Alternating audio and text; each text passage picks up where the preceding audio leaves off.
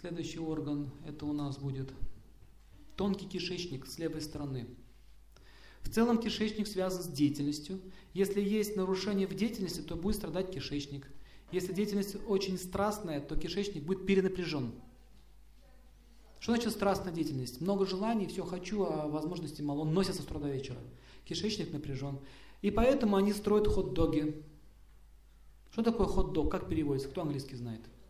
Горячая собака, то есть на скаку, если по-нашему сказать. Вот он носится, как собака горячая. Сбежал, убегал, съел. Почему он так живет в таком ритме? У него гуны страсти много. Поэтому так питается, так живет. У него возникает напряжение кишечника. Что бы ни съел, все, все идет ему тяжело, напряжение идет. Кишечник в целом связан с активностью. Если кишечник вялый, кто заметил, что кишечник страдает, у вас нет сил действовать? Вот поднимите руку, кто заметил это? Какой-то сбой пищеварения, вы не можете действовать. Это означает, что кишечник управляет деятельностью. Не то, что кишечник, а там есть эта сила, это энергия.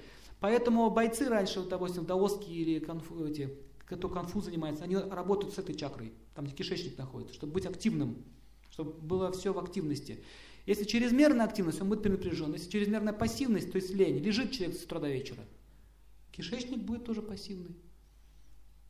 Очень просто нужно понять.